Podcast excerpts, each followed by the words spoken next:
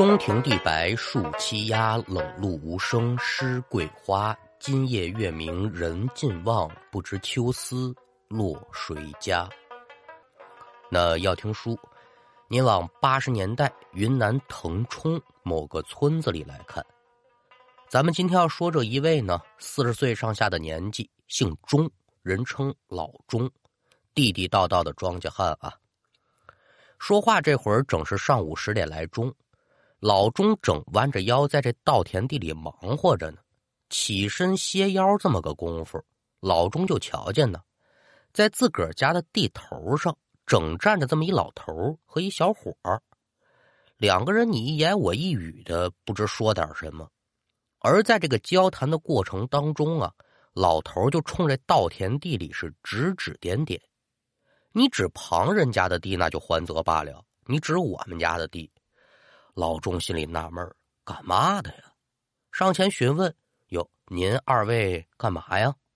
老头呵呵一笑：“哦，没事这路过，瞧你这地里的稻子长势不错，聊两句，该忙忙你的。”这话说完，就冲身边这小伙使了个眼色。之后呢，两个人呢就走了。老钟虽然说是不明就里吧，但瞧着这俩人可不像是坏人，带着忠厚之相，没往心里去，继续下地忙。那书要减盐，一直忙到了傍晚的六点来钟，老钟这边是收工回家。沿着这股道走出去有个十几米。耳听得身背后是脚步声音响亮，扭脸朝后一瞧啊，有两个模模糊糊的人影也不知抬的是嘛呀，就扔他们家地里头了。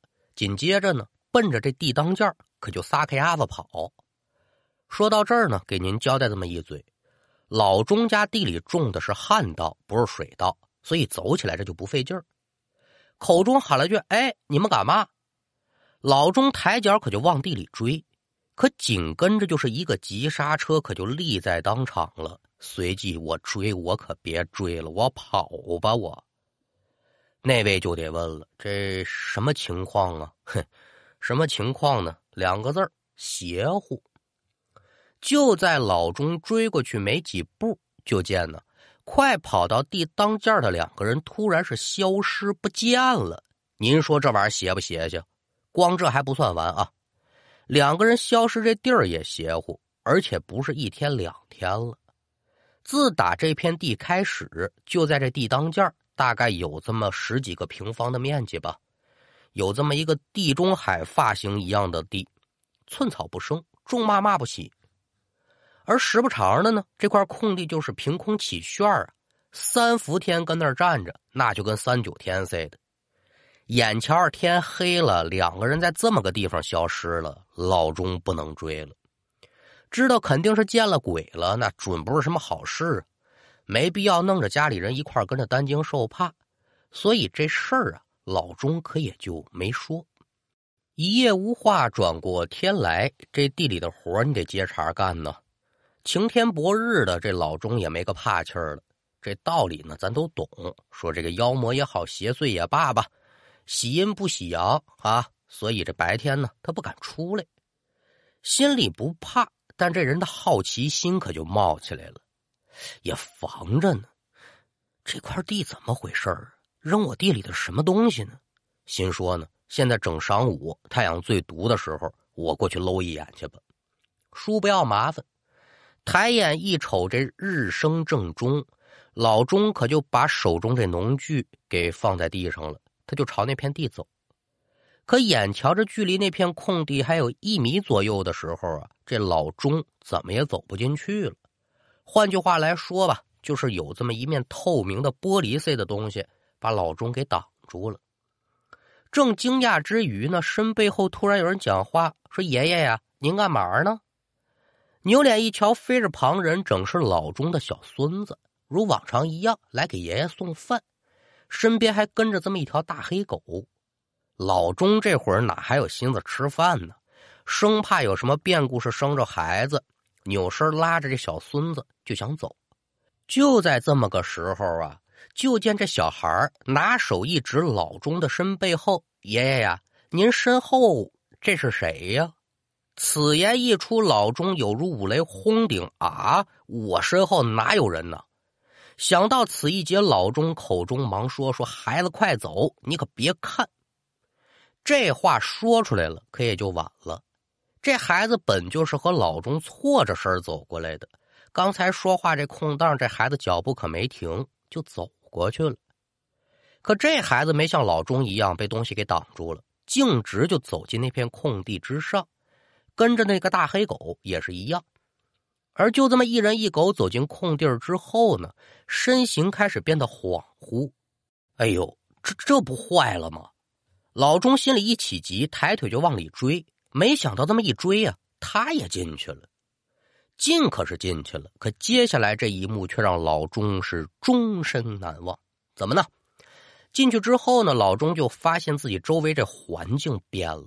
昏暗无比，一片的荒凉，耳听得呜呜，这阴风刮起来没完没了啊！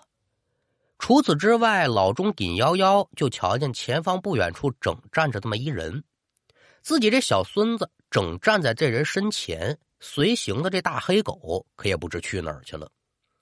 护子心切呀，老钟哪里还想得了那么多呀？叉叉叉几步可就来到了妾前，一把把这孩子可就揽到怀里了。拿眼仔细观瞧，面前这一个人坏了，吓得老钟一脚可就把这人踹躺在地上了。你要说这人长什么样啊？把老钟吓成这德行。你要说的是人吧，不老准确的。怎么的呢？这是拿稻草扎的这么一个草人儿。草人的四肢躯干，那都是跟常人无异的喽。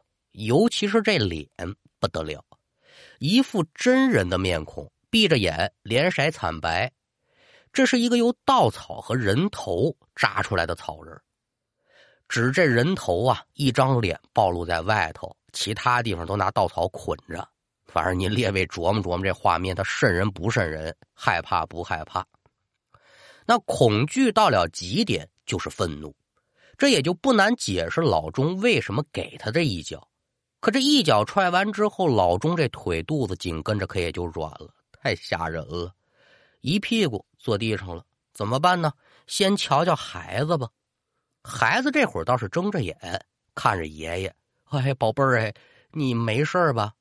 再瞧这小娃娃忧郁开腔，说爷爷，我现在倒是没事刚才这稻草人他跟我说话了，哦。跟你说的嘛呀？他说呀：“您跟我奶奶照顾我不容易。”哦哦哦，这倒是几句好话。然后呢？然后，然后我我不敢说。哎呀，你怕他嘛呀，孩子？你说。他说让我给您推荐科沃斯地宝 N 八 Pro 扫地机器人啊！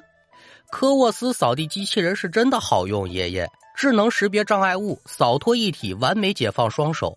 哎，您跟我奶奶就再也不用担心我把家里弄得一团糟了。记得点击屏幕下方小黄条，来居家生活会场逛逛更多的智能好物。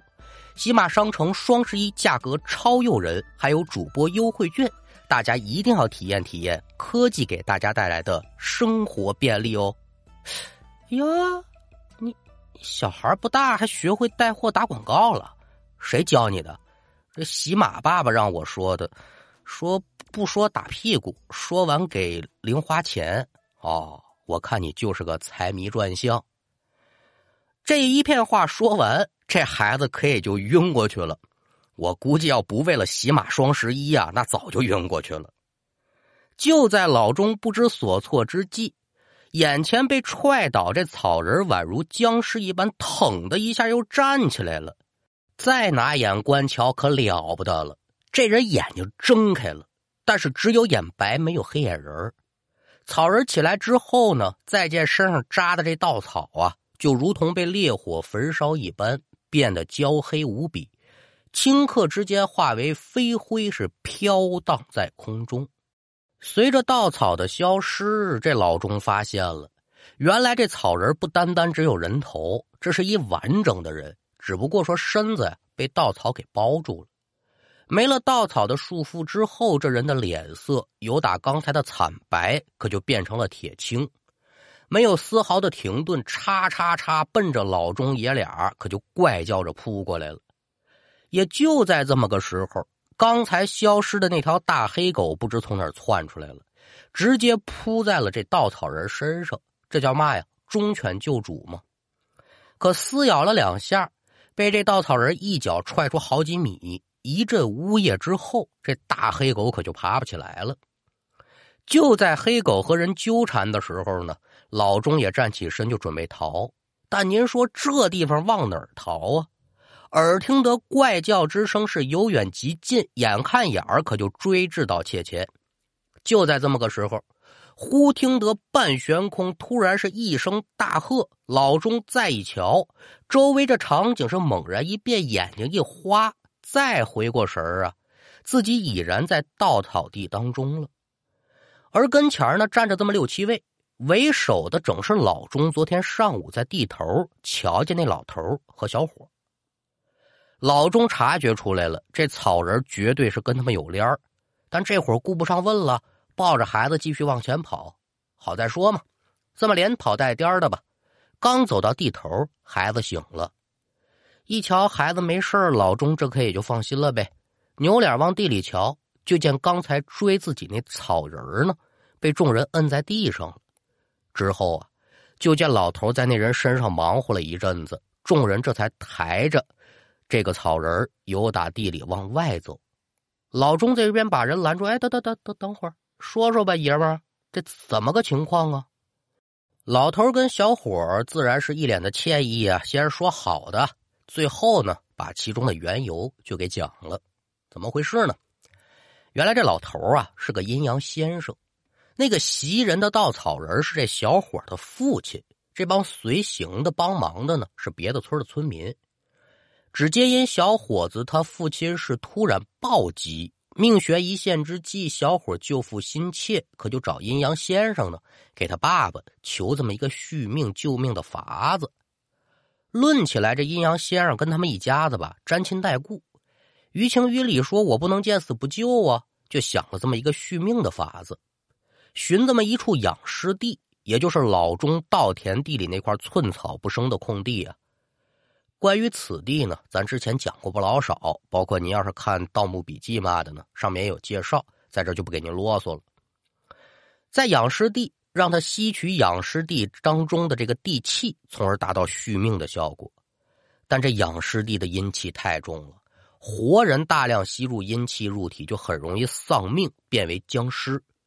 所以这阴阳先生呢，就把小伙他爸裹到草人里头了，以草人代替活人吸取地气，慢慢的呢，再转换到人体当中，七七四十九日之后就能见效。